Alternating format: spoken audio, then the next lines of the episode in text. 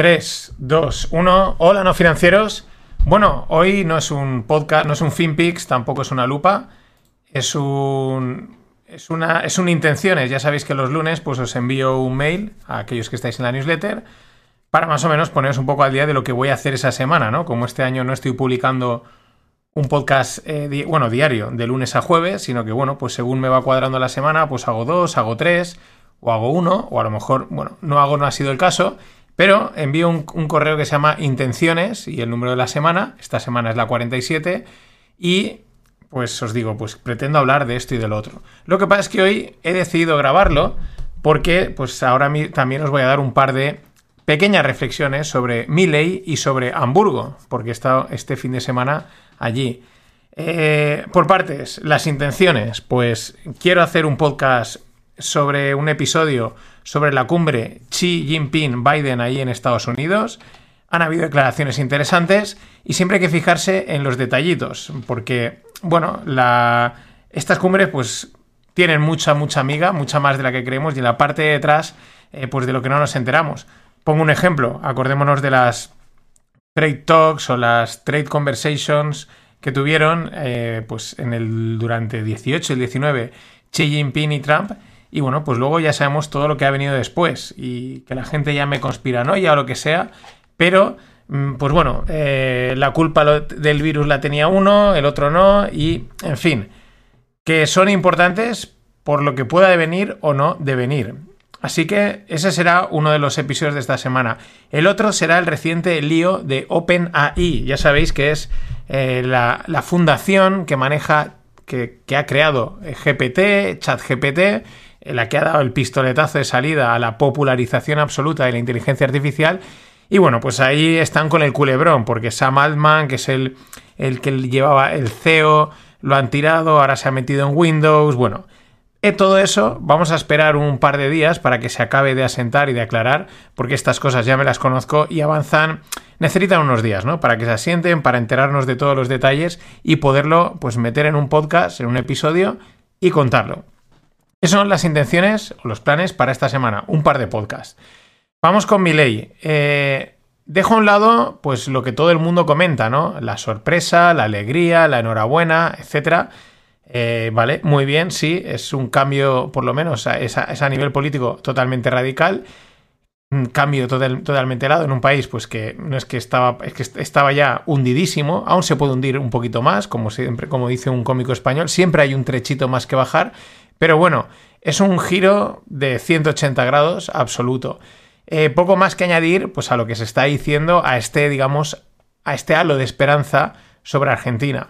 Mis reflexiones son las siguientes, los siguientes key points, que se dice ahí en un inglés un poquito snob.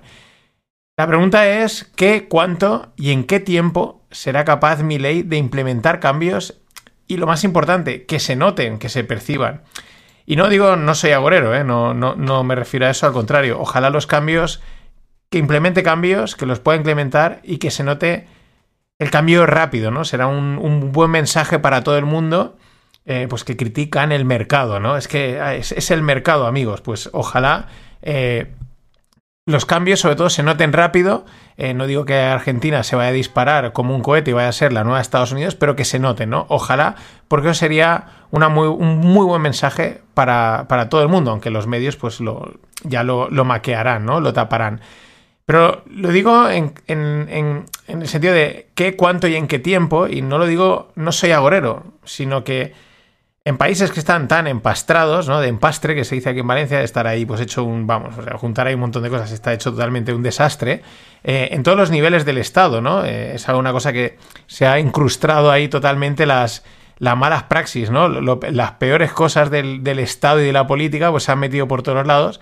Eh, entonces, en sitios así, pues es muy difícil, ¿no? Es como, pues yo qué sé, como cuando si se rompe un motor de aceite, no sé, motores, y ahora lo vais a demostrar, lo vais a, lo vais a, ver, pues eso que se esparce por todos lados y hasta que lo quitas todo, ¿no? Pues te cuesta, ¿no? Cuesta mucho limpiarlo, ¿no? Pues esto es un poco lo mismo, ¿no? En países en los que llevan tanto tiempo sufriendo, eh, pues, este tipo de políticas y de formas de, de, de gestionar un país, pues aunque uno llegue con ganas y quiera cambiar, pues muchas veces no es una tarea fácil, incluso puede llegar a ser complicada, ¿no? O sea, puede ser casi imposible, ¿no? O sea, lo he intentado, pero es que esto no ha habido forma, o sea, está, el mal está muy, muy arraigado, ¿no? las, malas formas de, o las malas costumbres de, gestionar, o no voy a decir corrupción, pero bueno, si es que siempre la hay, ¿no? Entonces, ese es el tema, por eso... Eh, ya mucha gente habla del relevo o de si lo habrá, ¿no? De, de, bueno, vamos a ver dentro de cuatro años quién releva a mi ley, porque, eh, pues por experiencia también, eh, saben pues que igual dentro de cuatro años vuelve a salir un peronista y pues nada, no hemos conseguido nada, o si el que lo releva es capaz de, de, continuar, ¿no? Pero bueno, eso es lo primero que se pregunta, porque la gente también es consciente de que pues cuatro años eh, en realidad eh, pasan volando, ¿no? Pero bueno, hasta ahí esa parte, ¿no? vamos a ver y pues ojalá, ¿eh? Porque sería un, un gran mensaje para todo el mundo. pero la otra reflexión respecto de mi ley es lo mal o sea, absolutamente mal que tiene que llegar a estar un país, pero mal, mal, para que un personaje histriónico como Milei gane. O sea, no pongo en duda su lado cultural, etcétera, pero es un personaje histriónico, o sea, a lo bestia. O sea, solo hay que ver los vídeos, todo el espectáculo que hace, ¿no? Incluso rozando la payasada, ¿no? Eh, quitando a un lado, ¿eh? no, me meto con el mensaje. El mensaje es totalmente correcto, o sea, eh, lo que dice no hay ni un pero a lo que dice, pero lo mal que tiene que estar un país para que mm, este tipo de, mensajes los tengas que enmascarar, ¿no? O, disfrazar con un personaje histriónico. Eh, recurriendo a, mensajes y, discursos que pues están envueltos en de una manera eh, es un lenguaje ultradirecto y agresivo, ¿no? O sea, es, es, que la única manera de combatir el socialcomunismo incrustadísimo sea con esa carcasa, ¿no? Es, muy llamativo también lo poco a poco que se puede ir degradando un país, lo poco a poco que puede ir calando eh, las ideas, la filosofía, este rollo eh, social comunista, porque no hay otra palabra, lo, poquito a poco y luego para salir de ahí necesitas algo muy heavy, algo de mucho impacto, eh, muy rompedor muy agresivo, que incluso en algún momento puede llegar a ser desagradable, esa forma tan, tan exagerada de, expresar, eh, muy alejado de algo moderado, pero pues ahí está, y aún así ha ganado, pero mm, pues tampoco es que ha sido una victoria súper holgada, ¿no? Estas son las reflexiones sobre el tema Milei. Y hablando de Argentina y de argentinización, pues nos vamos a España. Y dices, pero si no me ibas a hablar de Hamburgo, de Hamburgo, digo, sí, pues te voy a hablar de Hamburgo y de España. Esta visita, está visitando unos amigos en Hamburgo. La última vez que estuve por allí, pues fue hace 10 años, más o menos. Y, claro, en clave económica, yo esta visita en Hamburgo, me, hemos hecho vida de, pues, no, vida turística, sino, bueno, te mueves por ahí, vas a algún lado, etc. Eh, en clave económica, la percepción, bueno, me ha servido, ¿no? La percepción es de, de que nos quedamos atrás, ¿no? O sea, una de las cosas que he comprobado, y es comprobación pura y dura, no, es percepción, eh, es que el desajuste económico que vivimos en España, ¿vale? Ahora os pondré los datos. Lo otro es una percepción, pero es esa percepción de, hostia, nos estamos quedando, nos hemos quedado atrás y vamos a quedar muy atrás. ¿Por qué digo lo del desajuste económico? Porque es que los alquileres eh, están en proporción, y, y no en proporción están más altos en Valencia o en Málaga que, en Hamburgo. Eh, así, literalmente, ¿no? Y no tiene ningún sentido, porque los sueldos no son los mismos. Es decir, los pisos allí, eh, el piso que más o menos, pues un piso de dos, tres habitaciones, eh, con, sus metros cuadrados suficientes, nada pequeño, o sea, un piso, digamos, estándar, pues está en rangos de 1.000, 1.400 euros. Y ese mismo piso, tú lo ves y dices, pues si es que ese piso en Valencia eh, no te bajaría de 2.000 euros, ¿no? O, algo así. E incluso en, y en Málaga, hablando también con otro chico que se iba a mudar a Málaga, decía, si es que me va a costar el piso mismo que aquí, o sea, y, no es, y, el piso no, es eh, equivalente, al contrario, el de Hamburgo como piso es mucho mejor, ¿no? Y ahí es donde empiezas a ver el absoluto desajuste que estamos viviendo en España en cuanto a el coste de vivienda y los salarios, porque claro, los sueldos no, se han, no, han crecido, o mejor dicho, no han crecido. Aquí siguen estancados. Igual que están estancados, pues ciertos servicios que ves en las ciudades, ¿no? ahí es donde os digo esa percepción, esa percepción de que ellos han seguido no digo disparándose y creciendo a una, velocidad, pero sí con un, bueno, con una evolución en todos los sentidos normal. Y aquí nos hemos quedado estancados, pero ahora a peor. Pongo el caso, o sea, bueno, el perdón, pongo los datos.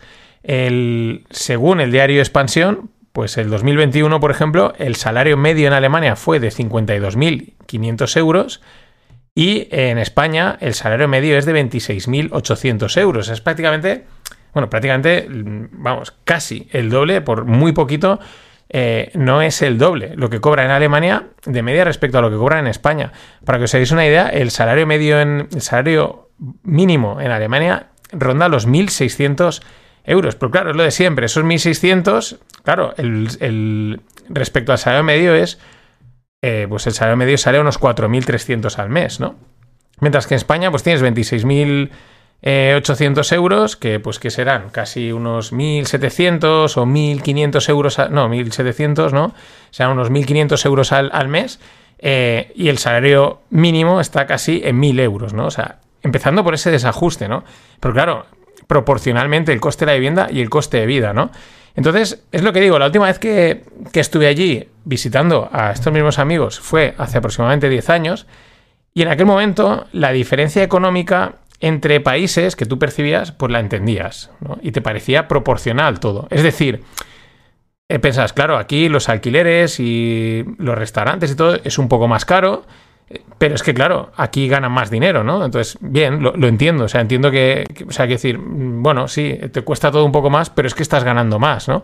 En España, pues nos cuesta todo un poco menos, pero también ganamos menos, ¿no? Pero es que la sensación eh, y la, la sensación y los datos es que es lo contrario. O sea, no lo contrario, sino que eh, tienes la sensación de visitante de país pobre en país rico. Y no es que Alemania sea un país que veas ahí un derroche por, todos los sitios, porque son gente en general bastante austera, ¿no? Pero lo percibes, lo percibes en detalles, ¿no? En esos servicios, en ciertas cosas que ves por las calles o por, en las ciudades, eh, no sé, que percibes que ellos van avanzando, que, van ajustándose, ¿no? Eh, claro, lo que decía, eh, si la diferencia ya me ha parecido llamativa, esa percepción, hace 10 años era, la entendías, ahora no entiendes, por, y no quiero imaginar dentro de 5 o 6 años eh, en España si se mantienen eh, los salarios estancados como realmente están, si la inflación sigue alta y el alquiler o compra de vivienda eh, también sigue alto, alto en proporción a los salarios que se ganan, ¿no? O sea, no quiero ni imaginar, el, este, esta percepción va a ser una realidad y vamos a ser pobres consolidados, pero consolidadísimos. Eso es así. Es duro, pero es lo que hay. Mm, otro detalle, ¿eh? para que luego tampoco digan, allí en cash un montón. O sea, no sabéis la de sitios que ibas a pagar, pero sitios que decías, pero aquí como que no tenéis, no, no, solo cash, only cash. Y digo, pero la madre que os parió, eh, aquí no está tributando ni el, ni el tato, ¿no? Estamos hablando de una ciudad como Hamburgo, eh, de las ciudades que se consideran ricas de Alemania y, y de un país con, con, ¿vale? Y son como son los alemanes, ¿no? Muy llamativo en ese sentido. Eh, nada más, estas son las intenciones de esta semana con estas dos mini reflexiones. Eh, nos vemos en el próximo episodio.